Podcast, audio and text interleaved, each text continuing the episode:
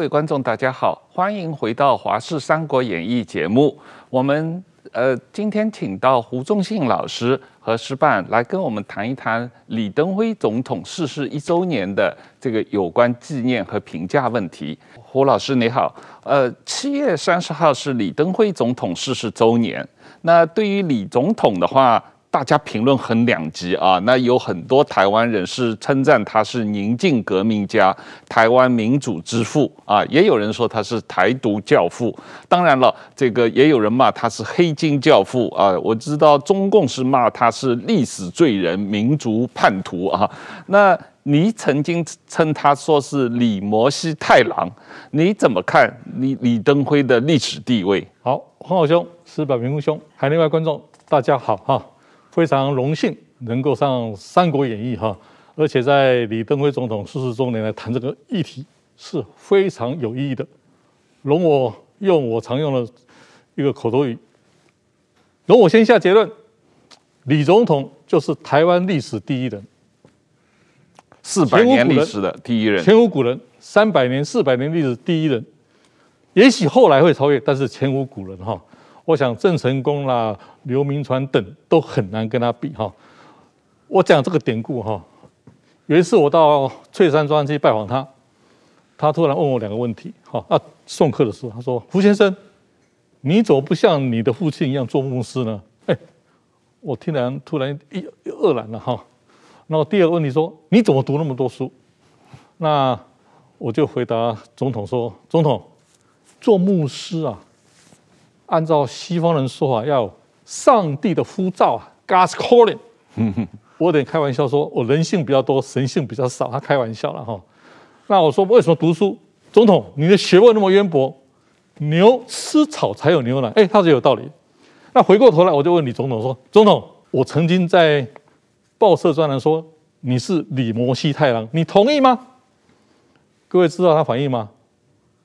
哈哈哈哈哈！突然一笑啊，我没想到这个反应啊。但是他笑的时候啊，也许有点戏剧哈，有点那个，我是基督教徒，叫做英文叫做 transfiguration，变脸了。什么意思呢？就是突然我觉得不像李总统，像德川家康，像托库卡瓦伊亚苏啊，在哈哈大笑，他就对了，他就是有德川家康的谋略跟忍。我为什么这破题呢？李摩西太郎，摩西出埃及记啊，弗洛伊德自称是摩西，称他学生荣格是约书亚嘛。太郎陶老桑，矢板明夫兄，陶老桑都是他受日本教育哈。我为什么说是台湾历史第一人呢？一九七五年，火兰哥西班牙交出政权，和平交出政权。美国政府学者哈，哈佛学者汉尼森说。这是第一个和平转权、和平转移政权的例子，叫第三波民主。台湾就是第三波民主的，一九八八年十三四年以后才开始的，也是第三波民主。重要的是，台湾是继日本以后第一个跟南韩差不多民主化的国家。台湾很快的跟美国、跟日本。三个战略，印太的战略位置，台湾的岛链，从阿留申群岛到澳洲到印尼，台湾是关键位置，台湾的战略地位。二，民主价值，台湾的民主价值跟美国、日本一样的，从明治维新以后。第三，台湾最珍贵就是台湾有这个半导体，因为这三个因素。请问这是不是李总统最大的资产呢？所以李总统是个基督徒，他以出埃及记一个先知自诩啊，我认为他自诩。昨天啊，我跟李总统的女儿李安妮小姐通过电话，让大家看这个看这个照片哈。你看我跟总统见面，你可以看到哈，近距离就我们两个都十指相扣啊。你看每一张都十指相扣。其实他晚年，我经常跟他对话，他经常找我到官邸谈，什么都谈，无所不谈。那我就问李安妮小姐说：“为什么哎，男人跟男人十指相扣是不自然啊，为什么他要十指相扣？安妮小姐说：“哈哈，惺惺相惜，我们有共同语言嘛。”好，我来反驳黑金政治，这是某报的社论先讲的。李总统为了民主改革，他就带着苏志诚进总统府啊。那怎么办呢？他必须结合台湾地方势力来对抗国民党的党中央的保守势力嘛，宋美龄嘛。那这叫黑金吗？那只是一个形容词，没有错。台湾地方政治是有黑金，但是不能就用黑金来整个来标签化嘛。那历史罪人，坦白讲，李总统就是。去中国化，去威权化，终结国民党了。所以我形容他是李摩西太郎，这是很多年前的文章。李总统都认为自己是啊。好，更重要的是，我觉得有两个层面要谈他。这是他送我的书哈，我是不是我的我？先看到哈，他的信仰见证，我是不是我的我？好，这个标题，其实它有两个意义哈。李总统送我的书，几乎每一本都签名，表示重视。他的字非常娟秀，你可以拉近哈，他的字非都非常娟秀哈。什么叫做我是不是我的我呢？在宗教上，把旧的我拿出去，让新的我，基督教的心、耶稣的心进来。这宗教层面我不解释，但是我是不是我的我，就是我要抛弃旧中国、旧的封建中国，我要做 New Taiwanese 新的台湾人。所以我是不是我的我？虽然他是从西田几多郎来观念，但是呢，有宗教上的意义，有政治上的意义。我觉得李总统成功之处是，就跟美国总统杜鲁门总统一样，我是以价值信仰领导国家，正确。而且李总统知道，宪政改革不能只靠一个人啊，必须集结民间力量嘛。所以我常说，政治就是实力。谈实力、逻辑、感情都没用。林秋山呐、啊，监察委员呐、啊，他曾经跟我讲，因因为林秋山教授写的这个朴正熙总统传，嗯，有一次啊，李总统把林秋山教授找到总统府来问说：“哎，你有什么感想？”林秋山教授的建议说：“你要学朴正熙总统的改革，就是要权力，权力就实力，政治就实力，谈实力。”逻辑感情都没都没有用，所以我说李总统是台湾历史第一人，是李摩西太郎，而且是有坚决的政治实力，来自基层草根实力，这是他成功地方之所在。呃，石板先生对于李总统总体的历史评价啊，嗯、你的前同事呃也写了一本李登辉传记，最近出在台湾出版啊，我你你们是怎么看的？对，其实我觉得就是说。他李登辉对台湾人来说是一个财产，是一个非，但是对日本人来说呢，也是日本的财产。所以说呢，李登辉去世的时候呢，在日本的媒体的反应，基本上就好像。不是说一个外国的领导人去世，而好像完全是自己人的一样。这个是我的同事，就何其真诚，他以前做过台北支局长，他最近呃在日本去年出的书，他最后这本书是去年七月份出的。他的书出完以后，就放在李总统床头的之后，李总统去世了。那么现在呢，一年之后呢，在台湾出给中文版。那这这本书呢，我觉得是。为什么？就是说，从日本人一个角度怎么看李登辉？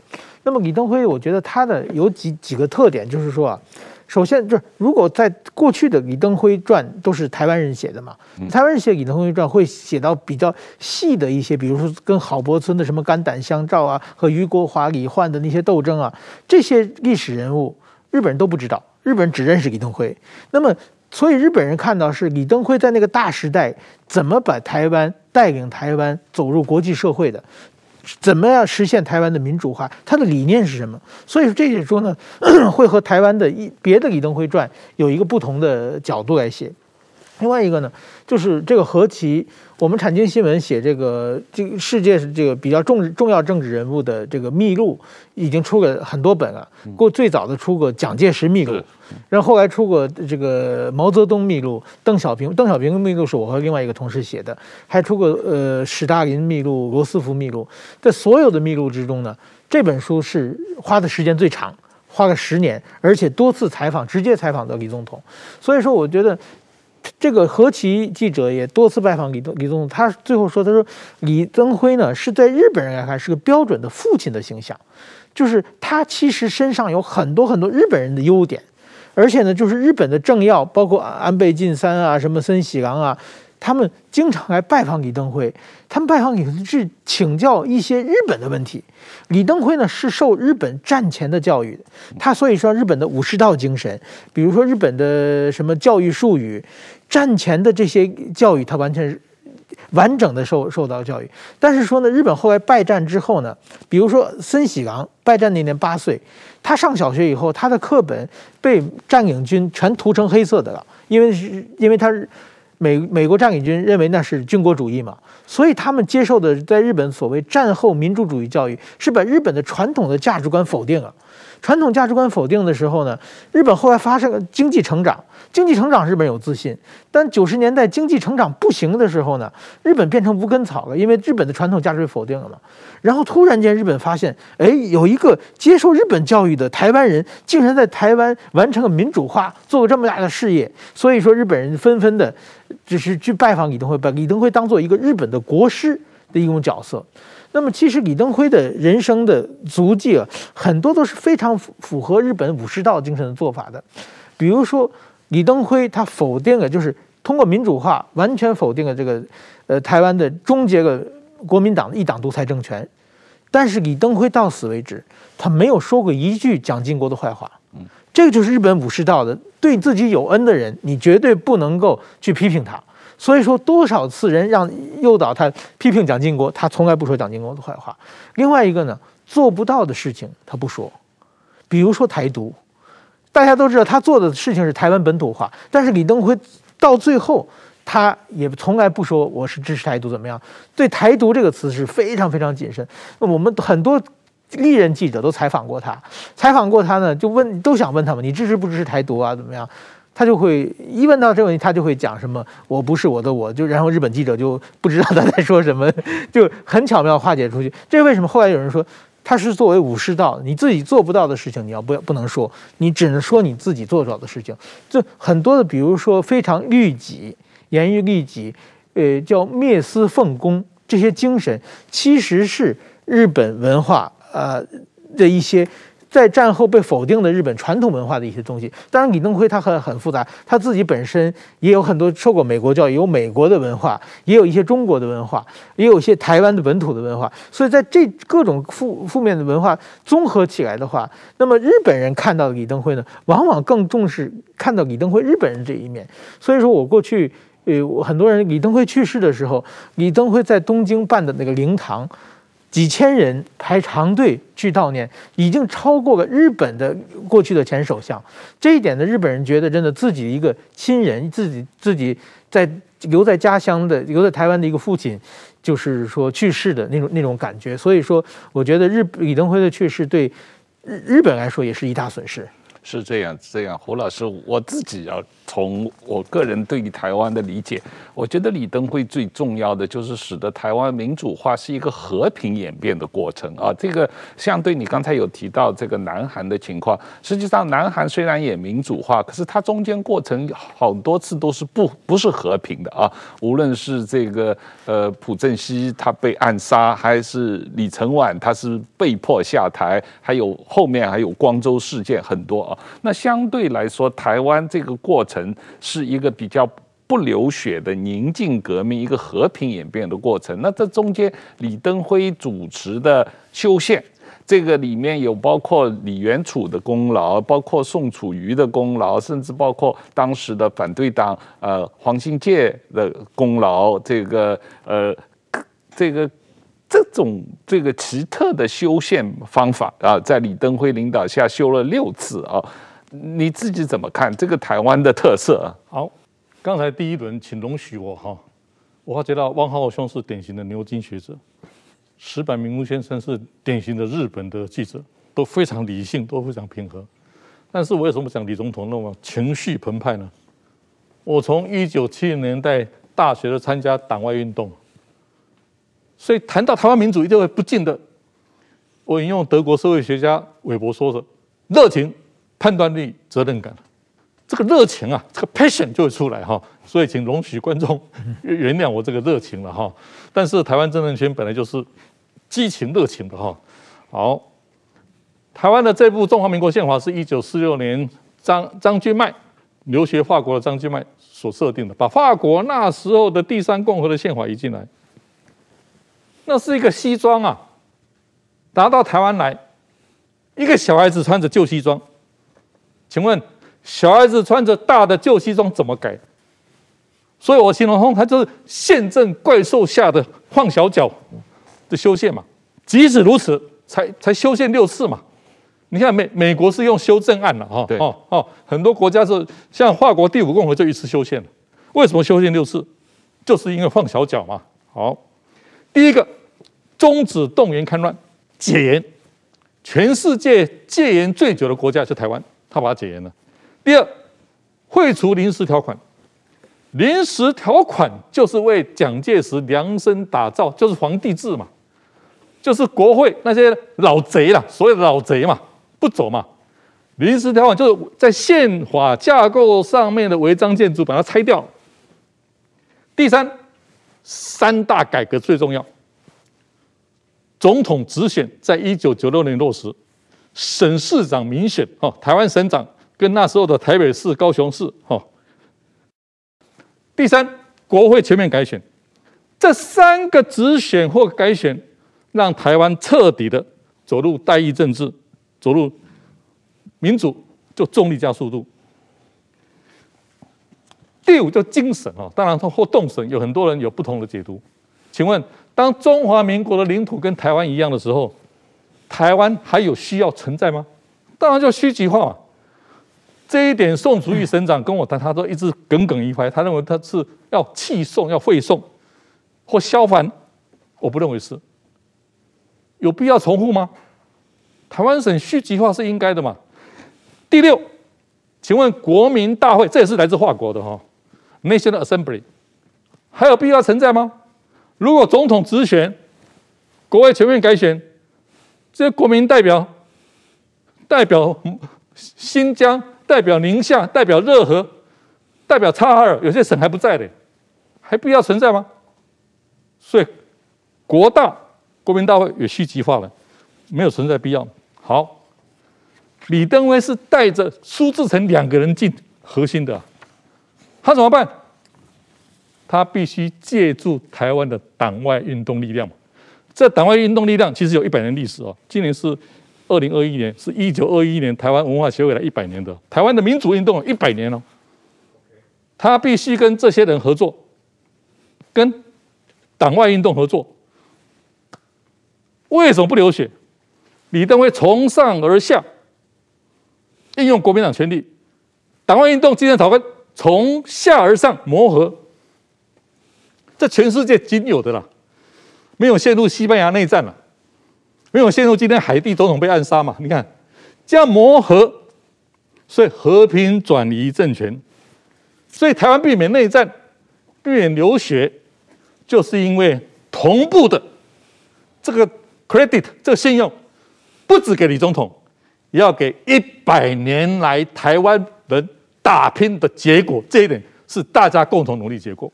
胡老师，我们谈一下李总统怎么样处理两岸关系的啊一些作为啊，在他这个出任总统的。刚开始的阶段，当当然是还是坚持蒋经国的所谓三民主义统一中国的这个路线。那到一九九二年的时候，他实际上有通过所谓国统纲领啊。那这个国统纲领实际上反对党康宁祥还有其他反对党人士也都参加了啊。那在这之后，有所谓的九二这个。呃，会谈还有顾汪会谈啊，然然后李登辉实际上私下也派了这个苏志诚多次去对岸这个进行秘密的这个呃交流啊，但是到后期这个他又在一九九九年卸任之前没多久提出了这个呃所谓两国论，特殊的国与国关系啊，李登辉对于两岸关系的看法这个。这个十来年的这个转变过程，你自己怎么观察？它是一个怎么样的一个过程？两国论所谓的特殊的国与国关系，可以说是李登辉在公元两千年卸任前一个最重大的事件，也是深刻的影响台美中三角关系。哈，这是一九九九年，请请不要忘了，他是刻意的接受德国之声的访问了。对，是，哎，他为什么接受德国之声呢？东西德是互相承认的对等实体嘛，他要向全世界宣告嘛，中华民国跟中华人民共和国就像东德西德一样是对等实体，关键在此哈。我简称两国论了哈。为什么要叫两国论或特殊国与国关系？他要卸任前为什么要做呢？为继任者设定一个渠道，你要照着走，这用意非常明显的啦。不然卸任前没有必要必要嘛？你看美国反弹很激烈嘛，逼得克林顿在那个在上海讲述三不嘛，是不是？好，其实李总统有一个非常重要的论述，他亲自对我讲了：中华民国在台湾，中华民国是台湾，台湾是中华民国，三段论。这三段论目前继承者是谁？蔡总统。你看他竞选喊中华民国台湾啊，在台湾或是台不，他就是中华民国台湾。我的解读了哈，当然很多人有不同解读。我解读是李总统为什么提出台湾已经独立了，他刻意的避开台独这个敏感问题嘛，绕过去，绕过这个中美关系这个台独这个红线嘛。但是呢，台湾台湾民间有一股力量哦。国家正常化，其实国家正常化是来自日本人修宪，宪法九条的修宪嘛。日本人要国家正常化嘛，所以关键是借自日本啊，宪改九条嘛。什么叫国家正常化？证明，证明是怎么证明？啊，中华民国变台湾嘛，制宪，重新奠定一个适合台湾的宪法嘛。入联加入联合国，以说明义，当然是台湾啊，或加入世卫嘛。所以。正如黄信介先生所说的，台独啊，只可做不可说了。于是，李登辉总统跟民间有默契，由民间来推动。好，我的解读当然都是我个人解读哈。李总统的国家认同就是台湾，这个台湾是不是 Republic of Taiwan（ROT）？我不敢这样讲，但是至少他认为。台湾目前，不管是中华民国在台湾，或中华民国是台湾，或台湾是中华民国，它是一个事实上的独立，而不是还没有法理上独立。哦，这有区别的，是是事实上独立。哦，而且我觉得它的转变，我观察，我一九九五年从美国回来，我就在《自由时报》撰述社论，所以我跟他互动非常频繁。哦，几乎一直有到现在，你看这二十六二。二十六年嘛，哈，他是切香肠的似的。我认为他心中的心目中就是国家认同，就台湾。但是他为什么要特别强调国与国关系呢？台湾不像过去的朝鲜，是民朝、清朝朝贡体系一个朝那朝贡国啊，他是刻意的提出来。所以这个两国论虽然现在很少人谈了哈。但是我还是觉得，他对未来的任何人，你看，陈水扁总统不是提出一边一国，台湾中国一边一国吗？那马英九当然又是回到划独建统啊，就是他他他的想法。但是蔡总统又回到正轨了，中华民国台湾嘛。所以如今多年以后，一九九九年到现在来看，特殊的国与国关系是一个为未来台湾的国际定位。设定渠道一个关键性的临门一脚，这是我的解读。对这个石板，我们看一下这张图啊，这个是政治大学啊做了三十年的民调啊，每年六月份公布的这个台湾人的认同的这个变化啊。你看，从李登辉时期一九九二年的时候，认为自己是台湾人的，当时只有百分之十七。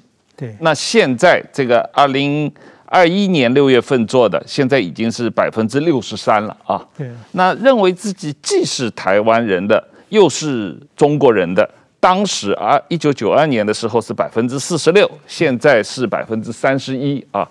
最大的变化就是，一九九二年认为自己只是中国人的，不认为自己是台湾人的，当时有百分之二十五，现在只有百分之三啊，多一些啊，这样的一个变化啊。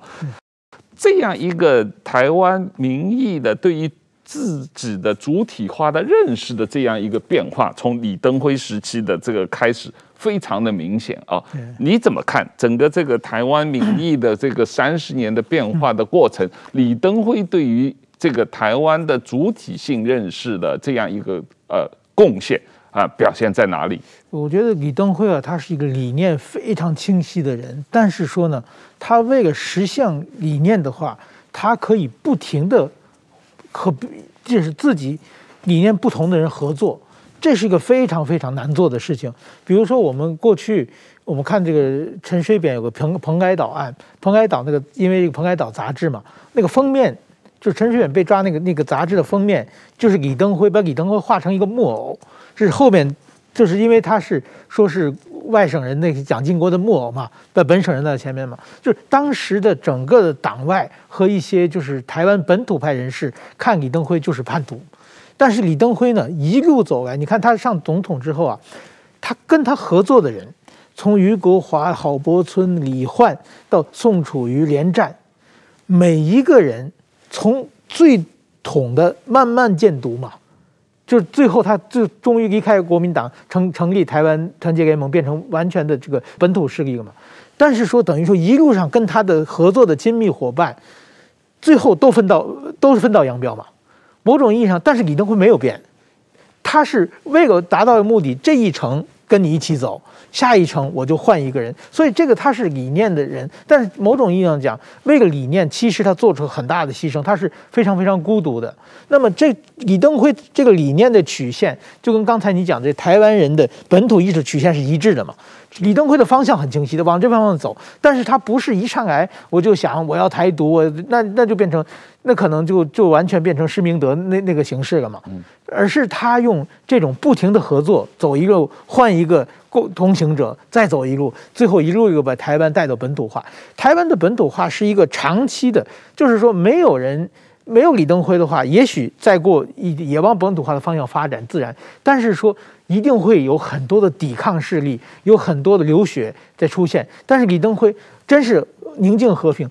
但是说还有一个，我觉得李登辉很了不起的，就是李登辉最后，因为他不停的换合作伙伴嘛，最后大家都骂他嘛，呃，一个个的最后一个个郝柏村啊，什么李焕啊，什么王作荣都写文章批评他。但是说他这些敌人，到最后每一个都是寿终正寝，每一个晚年活得都很滋润啊。你想他看到别的国家的话，如果说实行民主化翻还，那要死多少人啊？我们最讲的就是台湾是一个少数族群统治多数族群的一个现象，这种在人类史上很多很多出现。但是，一旦让这个多数族群翻盘翻过来的时候，少数族有很多血债要还的。很明显，我们看伊拉克，伊拉克就是说那个萨达姆胡塞因他是领导的那个少数派嘛。呃，就是说逊尼派的少数派嘛，就是当他们被翻盘的时候，首先胡塞因本人就被吊死了嘛。在这种是这是一个常态了，但是李登辉他是用这种非常软性的，其实是理念非常坚强，而且是一个悲天悯人的方式。他的最后的竞争对手每个人都活得快一百岁、九十多岁，所以我认为这是李登辉很了不起的地方。台湾没有发生很大的这种暴力冲突、很大的仇恨，其实很大原因是因为李登辉他的高超的政治手腕造成的。对。李登辉这个高超的政治手腕，当然他在国内政治上是这样，他实际上跟中共打交道方面也是非常高超啊。那实际上中共好像认为好几次被李登辉骗了这样一种感觉啊。那特别是所谓的一九九二年的这个呃。所谓“九二共识”这个问题啊，我自己做了很多的研究啊，这个看了当时的报纸、媒体报道和档案，我实际上觉得当时确实是没有对于一个中国表述签署任何文件的。那李登辉可能是最后一分钟也不同意签署这样的文件啊。但是在这样的一种状况底下，无论是邓小平或者杨尚昆当时的呃中国家主席，也不得不同意这个故汪会谈继续往前走，这个跳过这样一个呃台湾方面拒绝就一中一中原则一个中国内涵做出一个共同的表述的这样一个文件，大家都没有签的情况下。啊，中共也就忍了啊，继续往前走。故汪会谈，我我我自己觉得这是李登辉这个跟中共的这样一个交涉的一个高超的地方啊。那你怎么看这个？说我我这个国民党现在纠结在这个九二共识，我觉得真的是很没有必要啊。他对李登辉当时怎么做是完全没有理解。正如李总统可能是他晚年最重要一本书，就是《台湾要往哪里去》，一个领导者。就是要指出方向，指出目标，指出愿景。哦，这本书哈，一个中国各自表述等于九二共识。我说这叫政治神话，political myth，是一个神话虚构的嘛？就是苏起先生在陆委会主委任内把它虚构出来、简单化的东西而已嘛。有两个人绝对否认，李登辉总统本人。又是那时的海基会董事长辜振甫先生，他们都哎，两个长官，陆委会的两个最直接长官都否认了。陆委会主委黄坤辉他当时也是否认的。对，当然是否认嘛，这只是一个虚构、简单化的虚构嘛。总统晚年跟我谈很多问题了哈，这个李总统哈，那他特别谈到王浩兄所提的国统纲领，容我很直率说了。因为我跟李总统都用福佬话讲了哈，国统纲领是要骗对方的啦，啊，我翻作北京话，国统纲领是要骗对方的啦，就是一个盾牌嘛，一个挡箭牌嘛，虚与委蛇了。那至于透过蓝怀瑾先生让苏志诚跟曾庆红或杨思德等在香港或在北京谈，说穿了，我就说他就是德川家康式的政治谋略嘛。对自己人没有必要谋略，但对敌人要谋略啊，就虚与委蛇嘛，以时间换取空间嘛。我讲一段插曲，这件事后来让那时候的长荣海运的董事长张荣发先生知道了。后来我辗转知道这个事，他还主动向李总统先生说：“这样好了，我是不是啊，把长荣海运一个货柜轮啊，把它驶到台海的中线，然后呢，双方的人在这边做政治谈判。”李总统拒绝了。因为这是假的嘛，没有必要，不要不要假戏真做，好不好？这真是这样子的哈。好，直到什么时候中共才说啊上当了？一九九四年，我记得我读这篇文章还是在我从从美国回来台湾，在在飞机上读到的司马辽太郎的文章，访问李登辉总统，在那篇文章我看了大为讶异呀。得李总统对司马辽太郎掏心置腹啊，把身里面讲的话，把他台湾历史啊，故事哈骨骨子的台湾历史，台湾的那个那个讲法，全部都讲出来了。中共说上当了，他是他们他认为他们就他用独台来形容，他不用台独独台，他就台湾意识的人嘛，根本一点中国意识都没没有。第二件事。一九九五年访问康奈尔大学，这两件事都都有联动联动性哦。接受司马辽太郎访问，在次年到康奈尔大学，到康奈尔大学不是他讲什么事，那个行为本身就激怒中共了嘛？是，怎么可以让台湾领导者、台湾总统到到美国领土去呢？好，这两件事让整个过去至少中方中南海的主张跟台湾的要对谈的，就是。就阶阶段了，好，那现在台湾最喜欢讲九二共识，就马英九总统哎，他跟这个是什么关系啊？我他当时是陆委会副主委，一九九二年的时候，那那，那经过多年以后，他为什么要谈？简单嘛，他要做连战第二嘛，我用一个比较不好听的例子，其实这个字本身并没有什么意思，comprador 买办嘛，哦，这是葡萄牙字的 comprador 买办嘛。马英九先生就是秉持他的父亲马赫林想法，化独建统嘛。所以也就因为这样子，马英九总统的九二共识的论述，或是今天国民党的九二共识论述，为什么在台湾的选举没有市场？哎，台湾的九二共识在年轻人是没有市场，听不懂听不懂啊？什么叫九九二共识？更不用说，当习近平在没有 在一月一号提出来“一国两制等于九二共识”啊，“九二共识等于一国两制”有没有？那个我简单话讲了，大家说哦，那九二共识是票房毒药，谁还敢谈啊？所以谈九二共识是一点意义都没有。这也是国民党今天呢、啊、走不出困境，而台湾。透过李总统的一个愿景目标，反而走出一条方向了。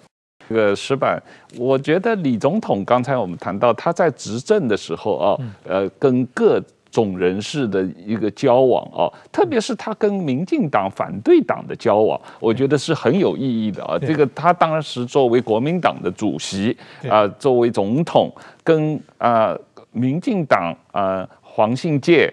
啊，甚至陈水扁的这个交往，你做陈水扁的采访的时候，有没有谈过呃这个陈水扁跟李登辉的关系问题？呃，其实陈水扁跟李登辉啊，有很多人说是李登辉在偷偷的支持陈水扁嘛，有多少次传出这样嘛？比如说陈水扁选台北市长的时候。呃，当时李登辉最后一刻去挺马英九，把马马英九的手举起来，说新台湾人怎么样？但是到他李登辉出现之前，大家一直传是不是李登辉偷偷的支持陈水扁？那两千年的总统选举也是一样嘛，就是说陈水扁当选之后，马上国民党的支持者马上去到李登辉的呃总统官邸官邸前面去抗议，然后要求李登辉下台。我觉得就是说，但是说李陈水扁说。他真的没支持过我，这点这点确实。但是李登辉呢，他是一个就是他是支持台湾、支持这个台湾价值的人。但很多的其实他跟陈水扁交接总统的时候，刚才讲的国统纲纲领，当时呢李登辉就跟他陈水扁讲的说呢，说台湾的一个是中华民国宪法，一个是国统纲领。他说这个是支起台湾安全的两这根支架，是一个帐篷，有这两个不动的话。你就在底下可以自由行动，你做什么都没有关系。这两个不要碰它。所以说，这是李登辉给陈水扁的一个呃，就是说建议嘛。所以陈水扁后来在总统呃这个就任时候提出个四不一没有嘛，其实是跟李登辉有沟通，在很多的重要的事情，李登辉都告诉他非常语重心长。但是说呢，其实陈水扁马上就是后来他成立了台湾团结联盟，就跟民进党发生这个。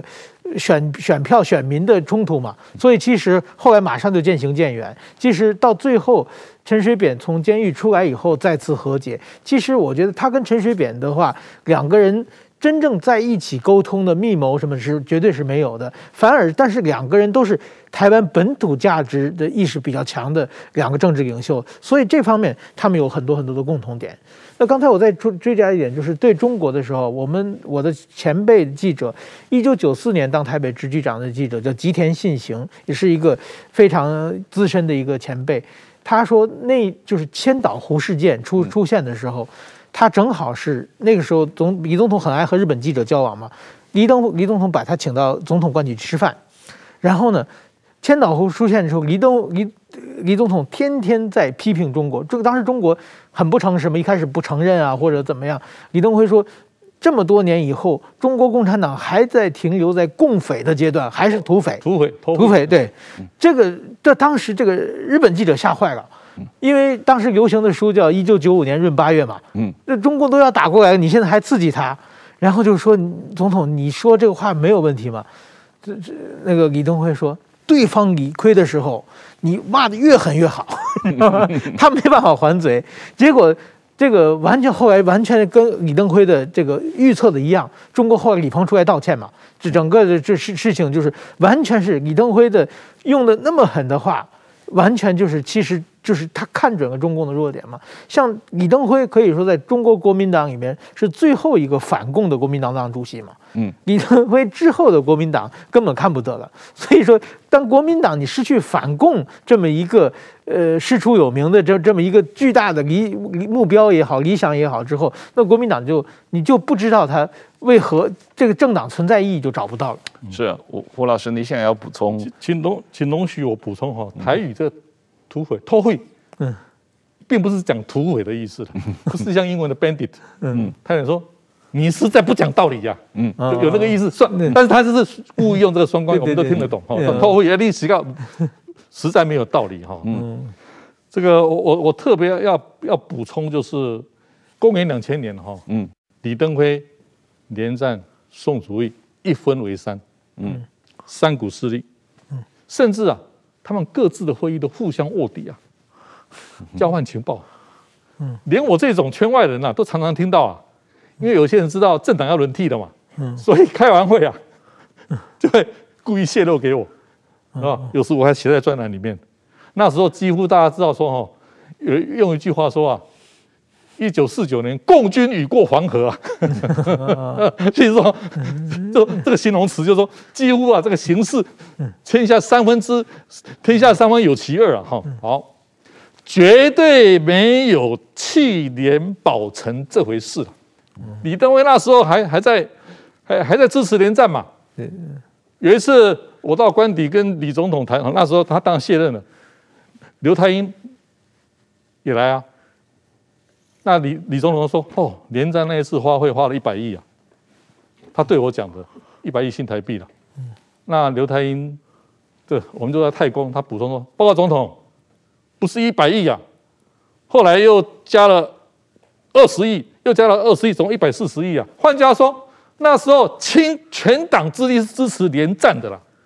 那陈水扁赢是叫做乡村包围城市嘛。”一九九八年，民进党已经开始在大量的县市长得胜，李秀莲当当当选桃园县长嘛，哦，但是我还是这样讲，即使政党轮替，还是不流血。就李总统的关键位置，换做别人可能压不住阵脚哦。是，哦，他在那个制高点，不偏不倚的让政权转移。想想看，公元两千年，二零零八、二零一六，一个算。民主后进的国家都能够三次政党轮替，而且都没有流血，哎，这是不简单的事哎，这比明治维新，明治维新还还有发生那个派阀之争呢哈，还有对不对哈？但这一点，我觉得这一点我还是认为说，李总统刚好在历史的关键时刻站在那个位置。那为什么后来跟连战闹翻呢？我我很奇怪哈，每次李总统找我，没有一次不讲连战，我奇怪为什么要讲连战？哎，没没没有一次不讲哦。可是他耿耿于怀了哈，说国民党败选了，那一直传说，一直传说说连战跟他说，你交谢党主席越快越好。结果我就问连战这一边，我请教许水德先生了，他就问，他说以连战的个性不可能，这是个悬案呐。但是不管怎么样，当李总统在公元两千年国民党败选不到几个月被逼退党主席，那就是。国民党彻底等于又回到正统的国民党，中国的国民党了，而不是本土的国民党。这就是国民党为什么到现在，从两千年到现在，他一直很难，除了马英九现象比较特殊以外，哈，马英九是特殊现象以外，很难再执政。就他对台湾的本土意识、台湾的意识讲得不够清楚，包括今天江江启臣讲也不是很清楚啊。那民进党抓住这个英文叫 mandate。这个话语权或者是天命，他当然就不断会执政嘛。所以这个对于本土认同，如果没有讲清楚，那是任何政党。其实这今天也是柯文哲市长的的的致命哦。如果你在本土意识上、本土认同，在国家认同上没有清楚明确的表态，对任何有意争取大位者，是一个，那是一个门槛非常高的门槛。胡老师，我我自己也是觉得李总统对台湾民主化的贡献，在于这个政权的和平轮替啊，这样一个，它是一个非常和平，大家都承认这个选举的结果。大家虽然说绝大多数人对当时二零零零年的选举结果是有点惊讶的啊。这个，但是大家最后也都接受了，而且这个轮政党轮替是和平转完成的，而且来的比大家预期的要快。这一点，李总统确实是有重大贡献的啊。那总体来说，这个李总统对于台湾的民主化的贡献，呃，我同意您的这个评价啊。我觉得在整个中华。呃，台湾的整个政治的这个四百年的历史中间，这个李总统可能他的这这个民主，至少在民主化问题，当然也包括所谓中华民国台湾化的问题上，李总统基本上是一个前无古人的一样这样的一个贡献。以前我们在台湾的，你们没有受台湾教育了，台湾历史人物就郑成功啊、刘铭传啊，有他们贡献，我承认。但是如果比起李登辉，那李登辉超越他们了。我讲个小意思、小的故事哈。一九六八年，美国非洲裔的民权运动领袖马丁路德金安被暗杀的时候，刚好李总统那时在纽约，他一个朋友黄教授家，这黄教授后来跟我转述的，大家都很讶异说马丁路德金安被暗杀了，但是李总统看着电视，非常非常严肃说。我立志要回台湾从政，就像美国那时候讲黑黑人民权，然后现在讲非洲裔了哈。我要像美国黑人民权运动领袖一样，替台湾人争一口气。哎，哎，这这个这个故事是我偶然听到，我非常感动。哦，恐怕只有那个黄教授跟我知道，我先把它公开。第二，回到石板明夫先生讲的，李总统他的民主素养，除了在美国教以外。他的日本教育非常重要。日本在明治维新后期又是大正民主，他是大正，他是民国十四年，一九二三年就是大就是大正十二年出生的嘛。他是大正之子，哎，大正是日本近代史最民主化，在昭和在昭和走向军国主义之前一个最重要的关键时刻。请问那个那？打完围攻，跳舞时代了，跳舞时代哈，就自由开放。想想看，他受到大正民主的熏陶，会读新都护道造，他一直强调那个，他受到新都护道造的武士道，受到室内严忠雄的影响，哦，受到非常多日本那时候的大思想家影响，尤其包括这个在京都的这个西田几多郎影响。不要忘了，他很深刻的研究日本的近代思想史。内化，所以很多人说他是日本人。我一次访问一位日本记者了哈，我说，你们为什么那么喜欢李总统？他说他讲的话，他的气质，他的穿着，实在很像昭和初期的人，是不是？我不知道了哈。对对对，就说比我们日本人还日本人哈。这话叫做，其实他是多元，他有台湾的草根，有日本大正民主的训练。还有包括最先进的美国，有人说到，我还特别讲到，他受到美国黑人民权运动影响，这三股力量，等到他做了政务委员，做了台北市长，做了台湾省主席，做了副总统，到总统，当历史的关键时刻给他那个机会的时候，他彻底掌握。不要忘了这一段的养成教育，尤其是啊，我要强调一点，他在台北高等学校，现在就是台师大的前身。台北高等学校是非常重视德国式的教养，就 Bildung，把德国式的教养，所以他特别注重这个歌德嘛，他自己翻译浮士德嘛，哦，这浮士德，哦，还有那个像这艾米尔啦，他都翻译翻译那个启蒙运动，他也深受受到那些德国的自由主义、人文主义熏陶影响。所以换句话说，李总统会成功，我引用管理学者彼得·杜拉克说的。领导管理就是一种人文素养。我们今天台湾的领导者，如果他的人员人文素养越高，他就能能够替台湾走向未来更有光明、更有愿景的路。好，谢谢吴老师，我们今天就谈到这里。